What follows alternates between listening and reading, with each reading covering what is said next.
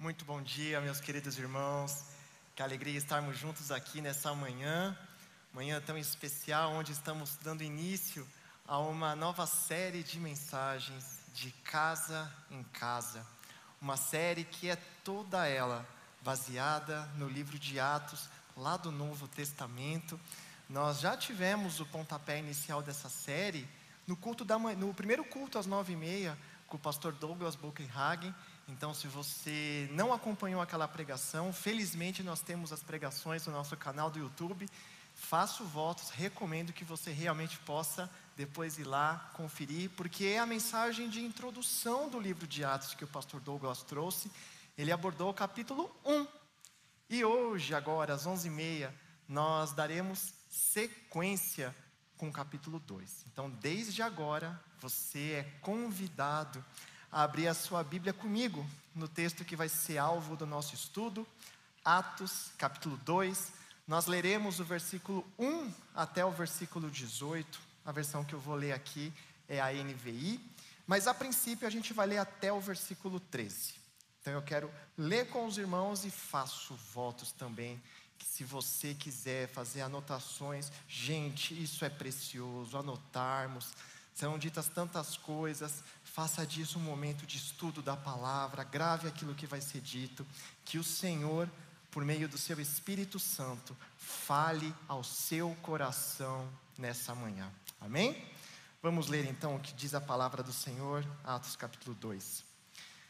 Chegando o dia de Pentecoste, estavam todos reunidos num só lugar, e de repente veio do céu um som, como de um vento muito forte e encheu toda a casa na qual estavam assentados. E viram o que parecia línguas de fogo, que se separaram e pousaram sobre cada um deles. Todos ficaram cheios do Espírito Santo e começaram a falar noutras línguas, conforme o Espírito os capacitava. Havia em Jerusalém judeus devotos a Deus, vindos de todas as nações do mundo. Ouvindo-se o som, ajuntou-se uma multidão que ficou perplexa, pois cada um os ouvia falar em sua própria língua.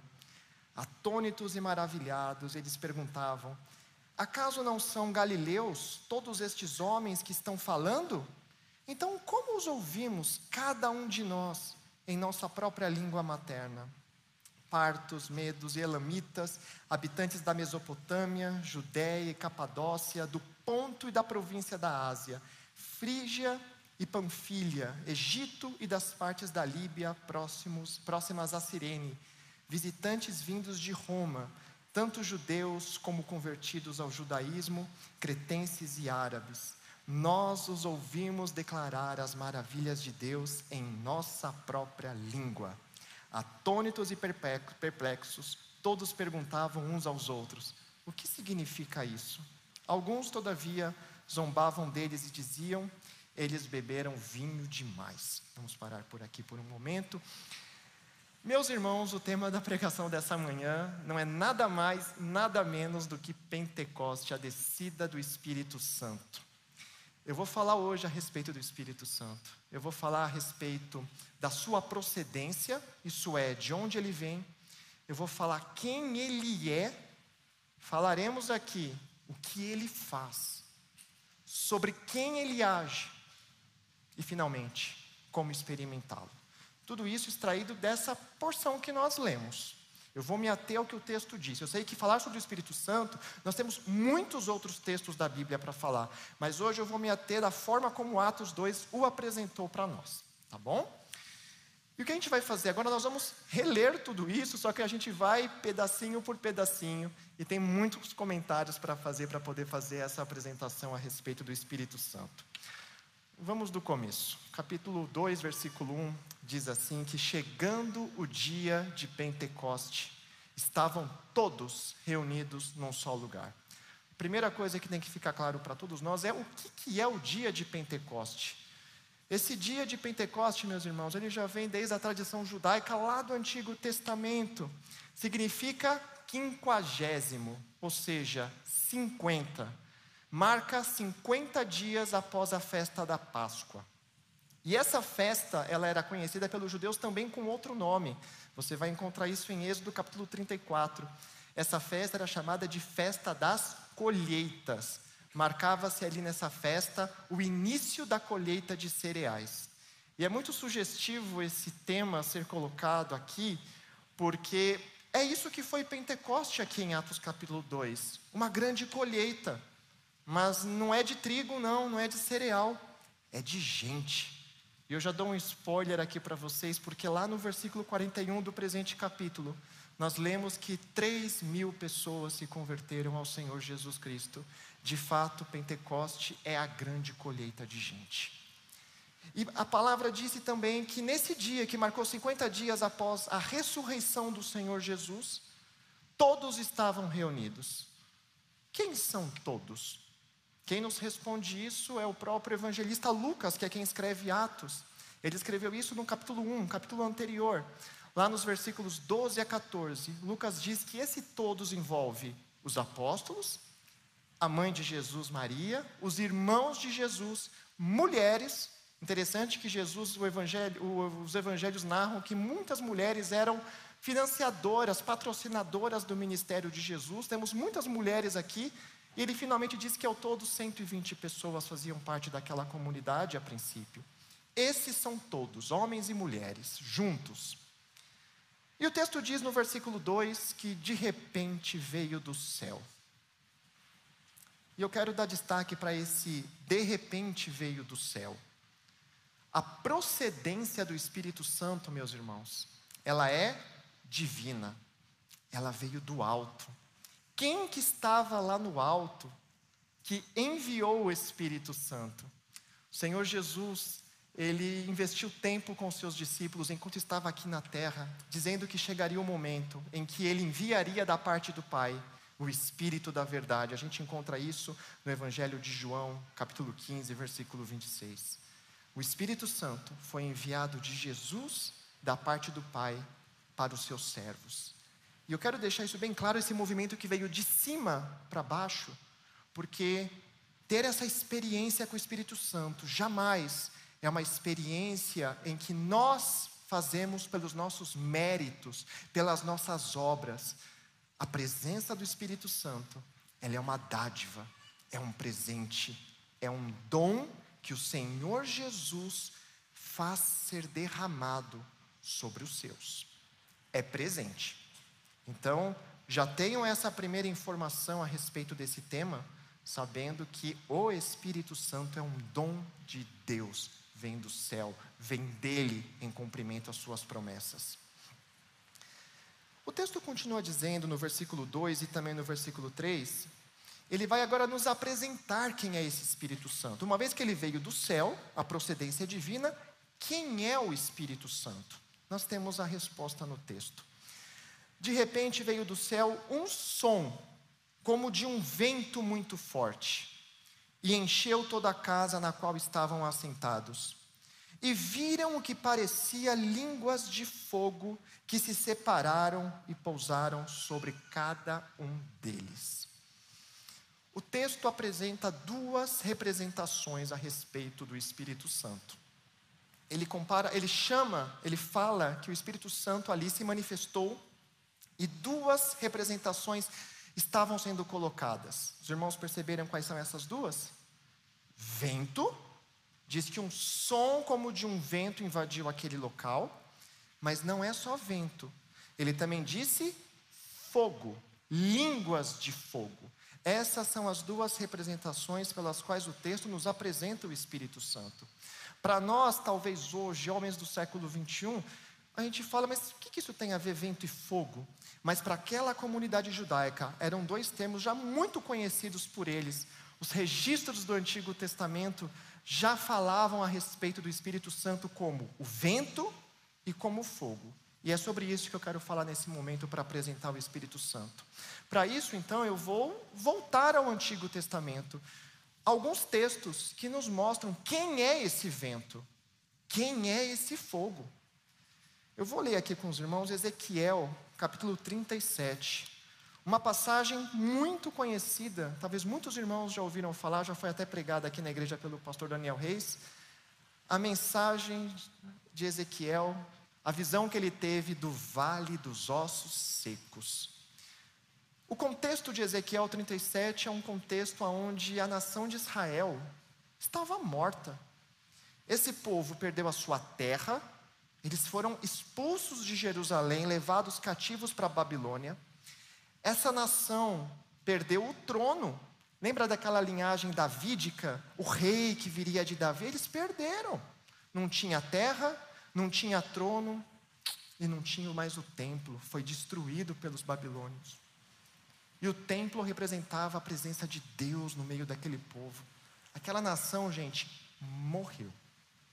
E olha o que diz Ezequiel 37, versículos 1 e 2. A mão do Senhor estava sobre Ezequiel, e por seu espírito, diz Ezequiel, ele me levou a um vale cheio de ossos. Ele me levou de um lado para o outro, e eu pude ver que era enorme o número de ossos no vale, e que os ossos estavam muito secos. Versículo 3: Deus perguntou a Ezequiel: Filho do homem, estes ossos poderão tornar a viver? Aquela nação estava morta. Osso seco não é osso que tem um pouco de cartilagem, músculo. Secou, acabou, morreu. Filho do homem, estes ossos voltarão a viver? Se Deus perguntasse isso para você, qual seria a sua resposta diante daquele quadro? Uma nação que foi expulsa de casa, acabou. Mas olha que coisa interessante, os versículos 9 e 10. Assim diz o Senhor a Ezequiel: profetize ao Espírito, profetize, filho do homem, e diga-lhe: assim diz o soberano Senhor: venha desde os quatro ventos, ó Espírito, e sopre dentro desses mortos para que vivam. E Ezequiel diz: Eu profetizei conforme a ordem recebida, e o Espírito entrou neles, e eles receberam vida e se puseram em pé, e era um exército enorme. Deus disse a Ezequiel: Fale para os ventos, para o Espírito soprar e trazer vida àqueles ossos. E Ezequiel viu esse milagre acontecer na sua visão. E assim foi. Deus ressuscitou a nação de Israel. Deus os trouxe de volta do exílio. O templo foi reconstruído. Isso é muito interessante, meus irmãos, porque esse vento que os irmãos aqui, que os judeus conheciam, é um espírito vivificador. É um espírito que traz vida àquilo que estava morto. E a Bíblia fala que todos nós, longe de Deus, estávamos mortos em pecados e transgressões, Efésios capítulo 2, versículo 1. O pecado, meus irmãos, nos quebrou por completo. Não é que o pecado nos quebrou simplesmente um ossinho pequeno do nosso corpo, ele quebrou nossa coluna, o nosso pescoço, ele nos detonou. E o pecado, ele provoca um efeito devastador em nós. Paulo, quando escreve aos Romanos no capítulo 3, dá uma prova do que o pecado fez em nós. Todos os membros do nosso corpo, boca, língua, garganta, mãos, pés, olhos, tudo sendo colocado em inimizade para com Deus. Nós não tememos mais a Deus, nós não vivemos por conta do pecado que habita em nós, submissos à autoridade de Deus, ao governo de Deus. Paulo diz em Romanos capítulo 8, a partir do versículo 5, que o pecado gera em nós um espírito de inimizade para com Deus, e a Bíblia chama isso de morte. Nós estamos sem saída. A humanidade, por conta do pecado, está tão morta, mais morta, do que os ossos secos do vale que Ezequiel viu. Se Deus não intervir no coração de cada um de nós, nós jamais o buscaremos como de fato devemos buscá-lo. As pessoas buscam a Deus por conveniência, não o buscam para se submeter à sua autoridade e ao seu governo. Se Deus não intervir por meio do seu espírito, nós estaremos mortos eternamente em inimizade para com Deus. Então, o texto, quando fala do espírito como vento, ele nos apresenta que o espírito é o espírito vivificador. Ele transforma esse coração que antes era um coração inimigo de Deus, num coração que ama Deus. O Espírito, segundo Paulo, aos Romanos capítulo 8, ele começa a colocar na nossa mente o programa de Deus, os projetos de Deus, a vontade de Deus, os pensamentos de Deus. Antes nós vivíamos para agradar a nós mesmos, mas por conta do Espírito que vivificou o nosso coração, nós agora queremos viver para agradar ao Pai. Isso é o que a Bíblia chama de trazer da morte para a vida. Isso é um milagre, é uma ação sobrenatural. O Espírito Santo, ele é uma dádiva, opera no ser humano esse isso que a Bíblia chama de novo nascimento. Nós tínhamos uma inclinação, o Espírito vem sobre nós e muda completamente a nossa inclinação de inimizade para amizade com Deus. Quero dizer para os irmãos, Deus fez uma pergunta para Ezequiel: olhe para os ossos secos, será que eles voltarão a viver? E Ezequiel responde para ele: Tu sabes. Meus irmãos, nós não temos o direito de olhar para a vida de ninguém, nem para a nossa, e dizer assim: não tem jeito. Porque se o Espírito Santo agir na vida dessa pessoa, agir aqui, a ressurreição, a vida, há uma nova vida. Quando o Espírito Santo é apresentado como vento, ele é apresentado como aquele que traz vida onde havia morte. Ele sopra e os ossos adquirem cartilagem, se unem para uma novidade de vida. E Deus, naquele momento, estava trazendo vida a uma comunidade judaica novamente no Pentecoste. Mas o texto não apresenta só ele como vento, o texto também o apresenta como fogo. E o que é o fogo também no Antigo Testamento? A gente encontra algumas é, definições de fogo no, no, Antigo Testamento. Uma delas do próprio salmista, Salmo 66, 10. O salmista diz que Deus nos refina como a prata. Como é que nós refinamos metais preciosos, irmãos? Como que o artesão, o ourives, ele refina, ele tira as impurezas de um metal, como o ouro ou como a prata? Ele submete os metais no fogo. Ele derrete os metais para retirar deles as impurezas. No Antigo Testamento, essa figura do fogo ela aparece com frequência. Outra aparição é no próprio livro de Isaías, capítulo 6, quando Isaías entra, ele tem a visão do trono de Deus, e ele diz assim: Ai de mim, porque eu sou um homem pecador. E o texto diz que brasas vivas foram trazidas. Brasas vivas são é, é carvão fumegante, é fogo foram colocados nos lábios de Isaías para purificá-lo. O fogo, meus irmãos, ele purifica. E esse fogo estava sobre aqueles judeus em Pentecoste, com a mensagem clara de que o Espírito Santo é o Espírito purificador, é o Espírito santificador.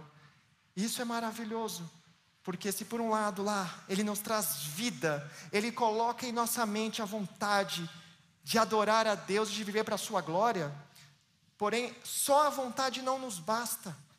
Ele agora é o Espírito que vai ativamente agir nas vidas dos servos de Deus, para que eles recebam poder e capacidade para ter de fato uma vida santa diante desse Deus que os ressuscitou e os chamou. Mais uma vez, ao olhar para as nossas próprias vidas e para a vida dos demais, nós não temos o direito de dizer, não tem jeito.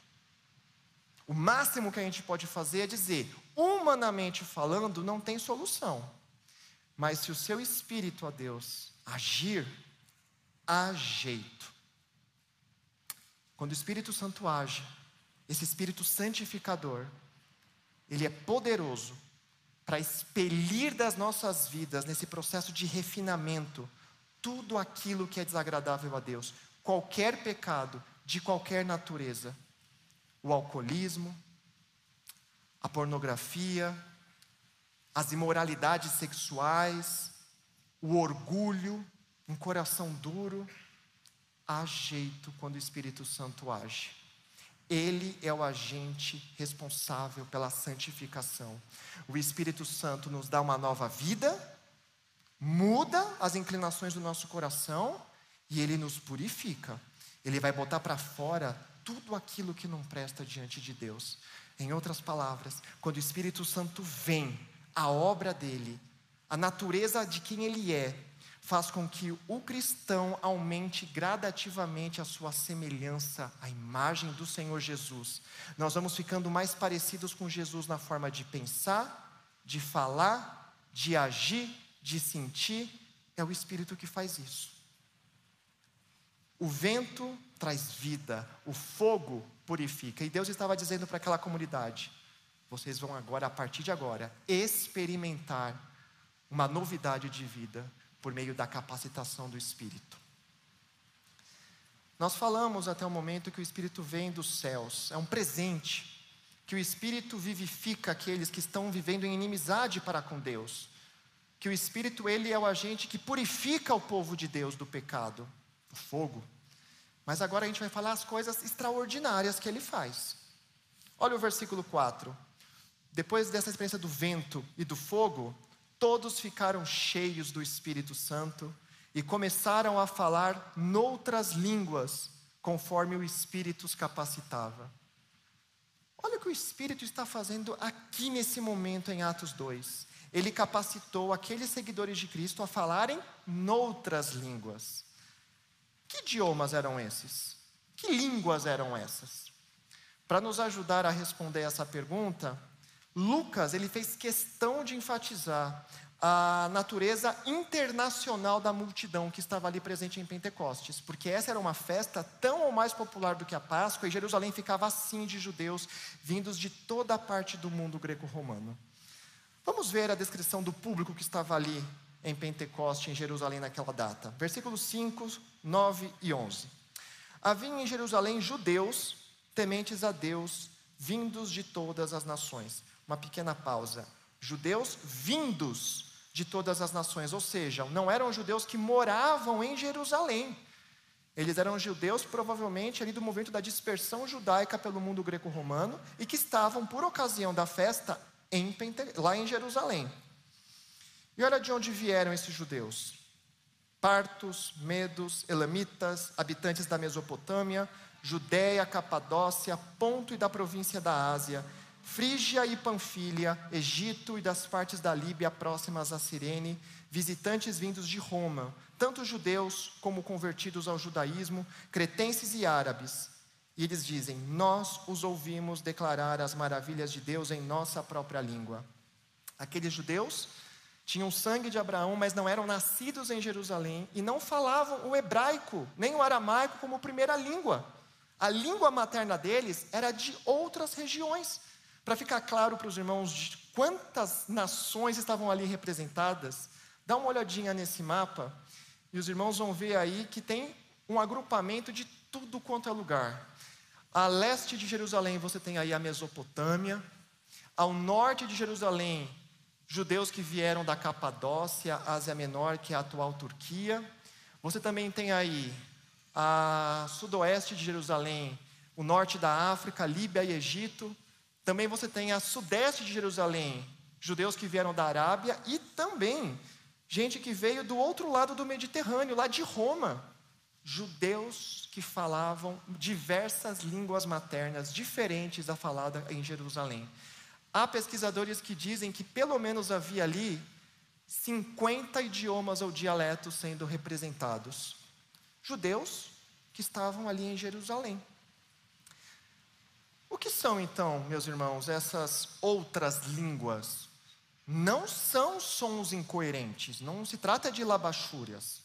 Ali, o texto deixa muito claro que aqueles judeus que estavam presentes em Pentecostes, eles estavam ouvindo os seguidores de Cristo anunciarem as maravilhas de Deus nos seus idiomas maternos. Então, o texto nos informa que essas outras línguas eram idiomas não conhecidos pelos discípulos de Cristo, mas conhecidos por aquela grande multidão. Aqueles 50 idiomas dialetos sendo falados pelos apóstolos. E para que isso? Por que esse agir extraordinário do Espírito Santo em colocar na boca dos seguidores de Cristo outros idiomas? A resposta, meus irmãos, o Antigo Testamento também nos dá. Os irmãos se lembram quem que é o pai da nação de Israel? Abraão. por que, que Deus chama Abraão? Qual era o objetivo de Deus chamar Abraão e começar dele um povo? Gênesis capítulo 18, versos 18, nos responde. Deus diz para Abraão: Abraão será o pai de uma nação grande e poderosa, e por meio de Abraão, todas as nações da terra serão abençoadas. Quando Deus escolhe Abraão, Deus não escolhe Abraão em detrimento das nações, não, muito pelo contrário, Deus escolhe Abraão justamente para a bênção de todas as nações do mundo. Israel foi uma nação escolhida, meus irmãos, com uma missão: ser luz para os gentios, isto é, ser luz para os não-judeus. O propósito de Israel era viver uma vida tão bonita diante de Deus, uma comunidade santa, uma comunidade que ama a Deus, e esse estilo de vida desse povo separado para esse propósito iria atrair as nações. Mas o que aconteceu com o povo de Israel e o Antigo Testamento vai nos mostrando? A nação que foi escolhida para abençoar as nações, para viver uma vida distintiva e bonita diante delas, Israel foi engolido pela idolatria das nações pagãs que viviam ao seu redor. Israel se curvou a outros deuses. Israel não cumpriu a sua missão. Nesse momento, em Pentecoste, Deus estava restaurando a sua comunidade judaica. Quem estava ali eram judeus vindos de todas as partes do mundo. E Deus lhes estava dizendo: Judeus, agora eu vou pelo, por meio da capacitação do Espírito desse Espírito que traz vida. Vocês estavam mortos em idolatria, distantes, mas agora eu vou operar uma obra de regeneração e vocês vão voltar para o Deus vivo e verdadeiro. Judeus antes, vocês tentaram, mas fracassaram porque não tinham poder. Mas agora o Espírito que é fogo vai santificá-los e vocês finalmente vão viver uma vida atrativa, bonita, santa, chegou o momento de vocês cumprirem a missão que eu lhes dei lá quando eu chamei Abraão a missão de abençoar todas as nações da terra. E vocês, judeus que vieram de todas as partes do mundo, agora estão ouvindo o evangelho ser divulgado nas línguas que vocês estão aqui representando, para mostrar para vocês que finalmente chegou o momento das nações conhecerem ao Deus de Israel por meio do Senhor Jesus Cristo. Chegou o momento dos gentios serem enxertados nessa comunidade vocês receberão poder. O anúncio em diversos idiomas era para demonstrar agora a universalidade do povo de Cristo, da igreja de Cristo, e falar para os judeus: é o momento. Falar em outras línguas ali tinha um propósito especial para aquele momento, para aquele povo. Muitas vezes as pessoas hoje acham que essa experiência com o Espírito faz as pessoas falarem em outras línguas, não tem propósito para isso. O propósito ali era anunciar para aquela comunidade que chegou o momento dos gentios receberem o Evangelho e que aquele povo agora seria capacitado para isso. Bom, se isso, se essa experiência deles, essa manifestação de falar em outros idiomas, não é tomada então como um padrão para nós nos dias de hoje, e também não era nem naquela época, gente, um padrão, porque veja, o primeiro, a Bíblia fala que o Senhor Jesus, ao ser batizado, sobre ele desceu o Espírito Santo. Jesus não saiu falando em outros idiomas. Jesus diz que o Espírito, assim que Jesus, então, a descida do Espírito veio sobre Jesus, o Espírito o guiou para o deserto para ser tentado. Não é uma experiência padrão, isso aqui é algo para esse momento e tinha um propósito designado. Então a pergunta que nos fica é: se Deus usou aqueles outros idiomas para chamar o seu povo a essa missão, qual é o princípio que fica para nós? O que, que a gente aprende disso para os nossos dias? Você se segure aí. Porque o que a gente vê nesse texto é o que o Espírito Santo faz. E o que ele fez aqui foi algo extraordinário. E é isso que fica de lição para nós. Sempre que o Espírito Santo de Deus age, coisas extraordinárias acontecem. Por que, que era tão extraordinário naquele contexto? O texto nos responde nos versículos 6 a 8 e 12. Quando aqueles judeus vindos de várias partes do mundo ouviram aquele som, ajuntou-se uma multidão que ficou o quê, meus irmãos? Olha o destaque aí na tela. Aquela multidão ficou perplexa, pois cada um podia ouvir em sua própria língua. Olha o destaque que o texto dá para como aquela multidão se sentiu diante do agir do Espírito Santo. Primeiro foi perplexa. Versículo 7, atônitos e maravilhados. Eles perguntavam: Acaso não são galileus todos os, estes homens que estão falando? Eles ficaram assim maravilhados, espantados, porque eram galileus falando outros idiomas.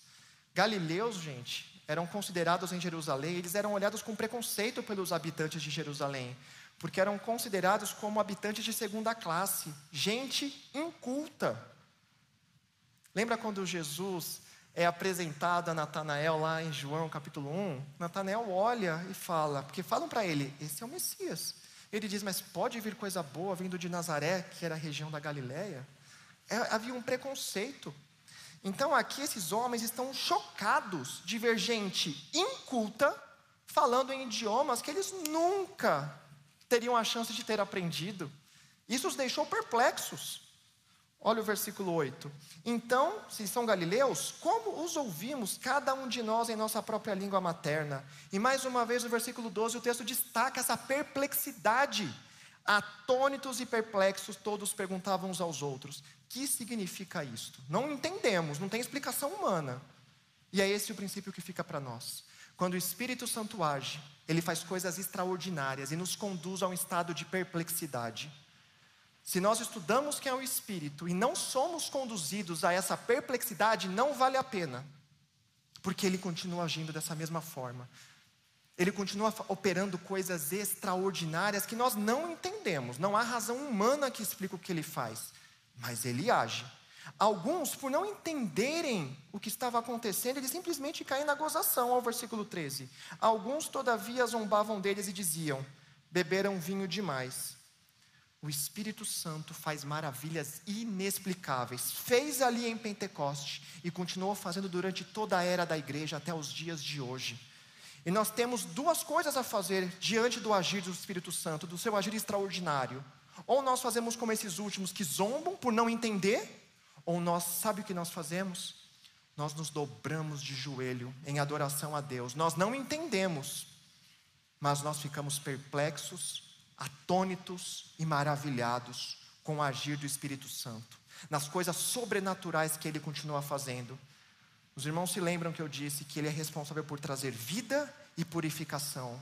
Meus irmãos, quando nós vemos uma pessoa que estava em adultério ser conduzida ao arrependimento sincero e genuíno, e uma família que estava a ponto de se divorciar, um coração duro aqui, pelo seu, pela sua imoralidade sexual, um coração duro do outro lado, incapaz de perdoar, e de repente nós vemos um agir de alguém ser convencido do seu pecado, ser conduzido ao arrependimento sincero e à restauração, e a gente vê aqui Deus trazer aonde havia orgulho, um espírito de paz e de amor, e a gente vê uma família que estava prestes a ser divorciar, ser reconduzida, isso é extraordinário, só Deus pode fazer isso por meio do seu espírito. Quando nós vemos pais e filhos com uma relação completamente divergente daquilo que Deus espera do seu povo, há tantas brigas e discussão, e nós vemos o agir do Espírito numa família, convertendo o coração dos pais aos filhos e dos filhos aos pais. Isso é extraordinário, só o Espírito Santo de Deus tem o poder para fazer, porque é Ele que traz convencimento de pecados, é Ele que traz de um coração de inimizade, num coração de amor a Deus, e a submissão à vontade de Deus. Só Ele. Por isso eu digo: nós não temos o direito de dizer sobre a vida de ninguém, não tem jeito. Se o Espírito Santo age, ele faz coisas extraordinárias. Irmãos, contem com o agir extraordinário do Espírito Santo nas suas vidas nas suas famílias, porque Ele age poderosamente. Ele continua operando coisas incríveis nos dias de hoje, porque Ele faz coisas extraordinárias. A pergunta então que nos cabe é: sobre quem Ele age? Pedro vai explicar para os seus leitores, versículos 14 a 18. Então Pedro levantou-se com os onze e vai explicar para a multidão.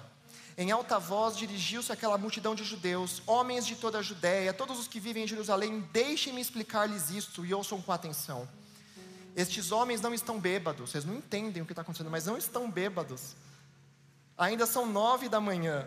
Pelo contrário, isso aqui é resultado do que foi predito pelo profeta Joel. E olha o que o profeta Joel profetizou. Nos últimos dias, diz Deus, derramarei do meu espírito sobre todos os povos. Os seus filhos e as suas filhas profetizarão, os jovens terão visões e os velhos terão sonhos. Sobre os meus servos e as minhas servas derramarei do meu espírito naqueles dias e eles profetizarão. Esses dias chegaram em Pentecoste. E o que Pedro está dizendo para aquela multidão é que o Espírito Santo não faz acepção de pessoas. Vejam o que ele disse aí no versículo 17: Derramarei do meu espírito sobre todos os povos. Não é mais sobre os judeus apenas, agora é sobre gregos, romanos, brasileiros e argentinos, sobre todo mundo.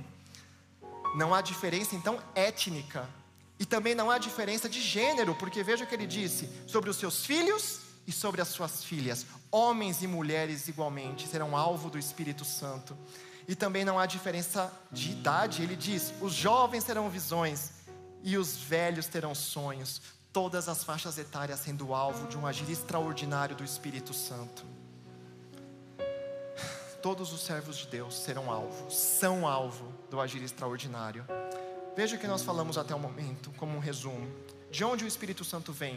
O versículo 2 diz que a sua procedência é divina, é um presente que Jesus manda dos céus. Quem ele é? Ele é vento, ele é o espírito vivificador, traz vida onde há morte, mas ele também é o espírito purificador, porque ele santifica o povo de Deus. O que ele faz? Lá em Pentecoste fez as falar em outras línguas. O princípio disso, ele faz coisas extraordinárias, das mais diversas formas e métodos. Sobre quem ele é derramado? Não há acepção, não há diferença étnica, gênero nem etária. Finalmente nos resta responder uma última pergunta, que é a aplicação da mensagem. Como então experimentá-lo? Para quem nunca confessou a Cristo como seu Senhor e Salvador, e para aqueles que já receberam. Vamos começar para quem ainda não tomou a decisão de entregar sua vida a Cristo. O próprio Pedro em Pentecostes vai dar essa resposta. Capítulo 2, versículos 32 e 33, Pedro apresenta o Senhor Jesus. Deus ressuscitou Jesus e nós somos testemunhas desse fato. E Jesus está exaltado à direita de Deus. E ele recebeu do Pai o Espírito Santo prometido e derramou o que vocês agora veem e ouvem. Pedro apresentou Jesus como aquele que morreu, ressuscitou, mas agora está exaltado. Ele está dizendo para aquela multidão e está dizendo para você também hoje que Jesus é soberano, ele é exaltado, ele tem todo o poder, ele governa o cosmos. E quando você ouve que Jesus agora é Senhor, a multidão diz: então o que, nós fazemos? Pedro responde no versículo 38: Arrependam-se e cada um de vocês seja batizado em nome de Jesus para perdão dos pecados e receberão o dom do Espírito.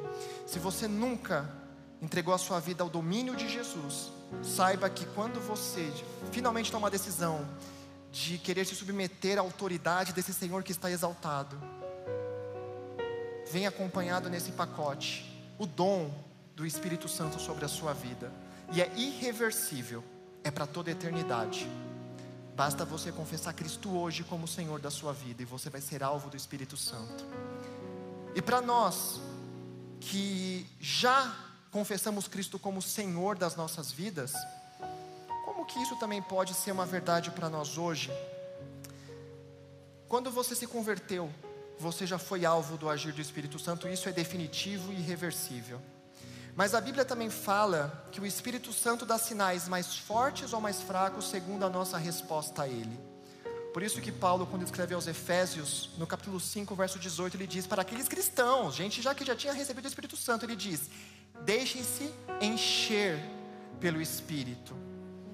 Paulo então vai nos ensinando que é possível cada vez mais nós sermos dominados pela presença do Espírito Santo e nos tornarmos mais sensíveis ao seu agir vivificador, purificador. Você pode ser muito mais abençoado pela presença do Espírito Santo. E a pergunta é: como? A Bíblia nos dá essa resposta. Atos capítulo 4, diz que mais uma vez Pedro e os demais foram cheios dessa plenitude. Olha o que eles estavam fazendo, 4:31. Depois de orarem, tremeu o lugar em que estavam reunidos e todos ficaram cheios do espírito. depois de orarem. Jesus, quando se batizou, estava sendo batizado, Lucas, capítulo 3, versículo 21 e 22, diz que Jesus estava orando, e de repente o céu abriu e o Espírito desceu. A oração, ela é a chave para que nós sejamos cada vez mais cheios do agir purificador do Espírito Santo em nossas vidas. A lição para nós é orar. Orar quando? Todos os dias. Eu, quando estava lutando com um pecado de estimação meu, e eu tentei lutar, gente, tantas vezes, eu caía, caía, caía, e eu me esforçava, eu tinha boas, boas intenções, não me faltavam, mas me faltava a capacidade para vencer aquele pecado. E eu aprendi algo que eu quero compartilhar com vocês para encerrar a mensagem. Lucas capítulo 11, se você puder gravar esse versículo na sua Bíblia. Lucas 11, versículo 13. Diz assim: Se vocês, apesar de serem maus, sabem dar boas coisas aos seus filhos, quanto mais o Pai que está nos céus dará o Espírito Santo a quem o pedir. Quando eu me deparei com essa realidade de que o Pai deseja me abençoar cada vez mais com o Espírito Santo e que Ele é o Espírito purificador, me virou uma chave. E eu comecei a orar diariamente ao Pai, com a convicção de que Ele me responde essa oração. E eu disse: Pai, eu reconheço o meu pecado e a minha incapacidade, mas eu quero te obedecer, ter uma vida santa.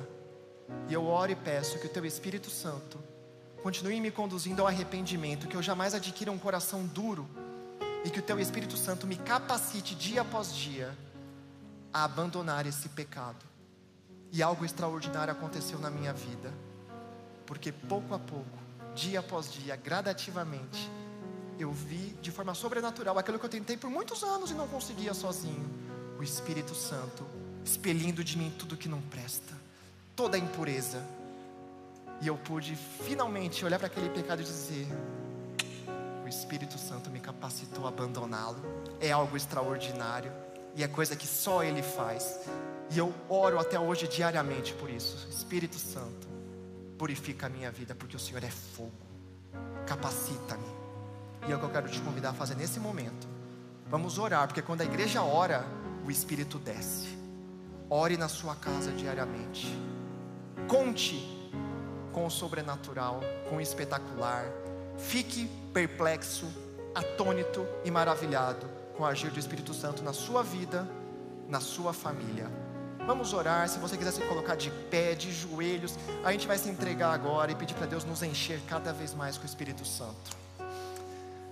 Pai amado, nós reconhecemos que somos realmente pecadores, que aquilo que há em nós é uma inclinação maldita de querer viver para nós mesmos em detrimento da tua vontade. Nós reconhecemos isso diante do Senhor.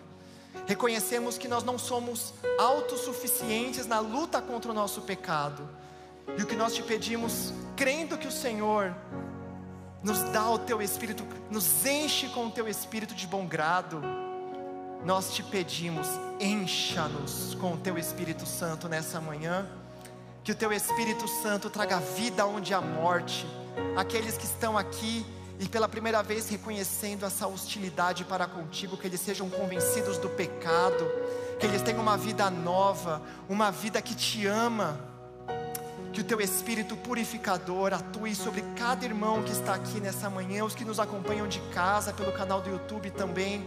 Que o teu Espírito nos visite nessa hora, e que aonde há um coração duro de pedra, seja convertido num coração de carne, um coração que responde aos teus estímulos, que aonde há um espírito de inimizade em nós se converta em amizade, que aonde há falta de perdão, que o teu espírito nos convença desse pecado e nos conduza à paz, à restauração, que aonde há feridas, que haja reconciliação, que aonde há brigas, que haja paz que o Senhor converta o coração dos pais aos filhos por meio do teu espírito, que o Senhor converta o coração dos filhos aos pais, que o Senhor, por meio do teu espírito, rasgue papéis de divórcio nessa hora, trazendo um coração de carne aos envolvidos, aos dois, que o teu Espírito Santo faça coisas extraordinárias, ó Deus. Lembra-nos de que podemos e devemos diariamente invocar a presença do Teu Espírito que habita em nós encha-nos com teu Espírito. Obrigado porque o Senhor responde a nossa oração e nós nos entregamos ao agir extraordinário que vem do teu Espírito Santo. Hoje e para sempre te damos graças em nome de Jesus. Amém. Que Deus abençoe você e a sua família, meus irmãos.